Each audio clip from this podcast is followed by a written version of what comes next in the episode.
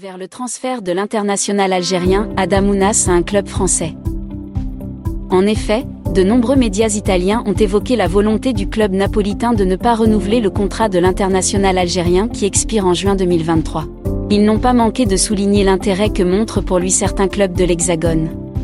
Aucun média n'a cependant cité l'identité des clubs qui pistent le Fennec de 26 ans en France.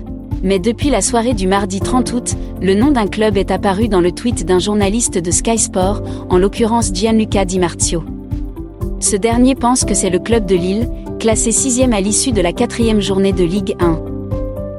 Le reporter ne donne aucun détail sur cette nouvelle piste pour Adam Ounas, à quelques heures seulement de la fin du mercato estival. Il y a, en outre, un autre journaliste qui a abordé la situation d'Adam Ounas. Pasquale Giacometti affirme que le club napolitain aurait reçu une offre d'un club français qu'il ne nomme pas.